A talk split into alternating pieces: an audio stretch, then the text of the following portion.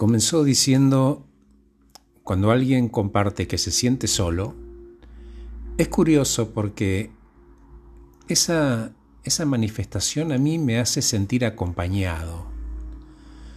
No porque me libre de mi soledad, sino porque celebro poder solidarizarme con el otro en este espacio que ya compartimos desde la no soledad.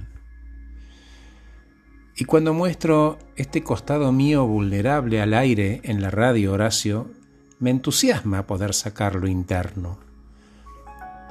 Agarrar eso personal invisible para lo que no tengo palabras.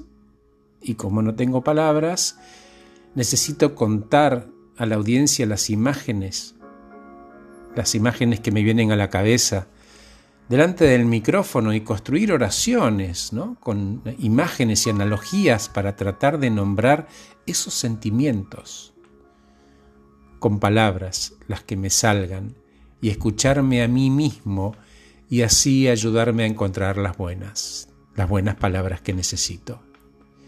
Y hoy en este momento en el que la sensibilidad está tan a flor de piel en el mundo, creo que hablar para quienes quieran escuchar, o escribir para quienes quieran leer, o pintar, o cantar, puede ayudarnos más fácilmente a ver nuestra humanidad compartida.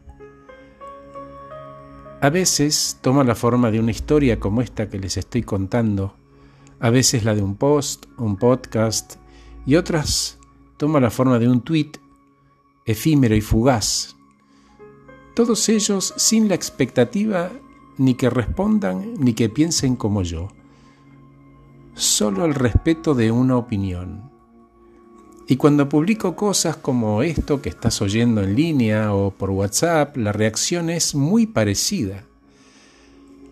La gente se une para compartir una risa, para compartir ese sentimiento y luego desaparecer con la misma rapidez. Pero acá estoy.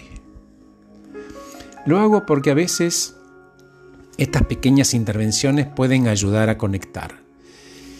Y se arman sin querer estas pequeñas comunidades unidas que permiten que todo tipo de personas diferentes puedan leer o escuchar o ver.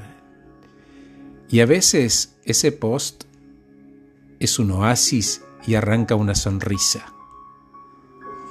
Me río cuando leo las respuestas y entre los comentarios encuentro una palabra especialmente amable o divertida que dice, estamos vibrando en la misma frecuencia. Y aunque no lean o escuchen o miren y no respondan, no importa, porque cada tiro tiene la posibilidad de pegar en el centro del corazón de alguien que necesitaba eso, precisamente eso y la ventaja del audio o el video es que teniendo la inflexión de la voz es difícil que se malinterprete el sentido y la intención del mensaje. Y me hace bien conectar porque me gusta decir que mi fauna es variopinta, que hay de todo y de todos, y de todos necesitamos estos pequeños toques de conexión humana en todo momento porque ningún contacto humano es superfluo. Y por eso es que venimos una y otra vez a estos espacios que nos trae Internet y el celular. No es casual, sino ¿qué estaríamos buscando? Y sin ánimo de dramatizar, parecen fugaces santuarios de aire fresco, como agarrar la mano del otro y este la mano del otro y del otro, ¿no? Entonces la soledad ya no está y el vacío ya no es vacío.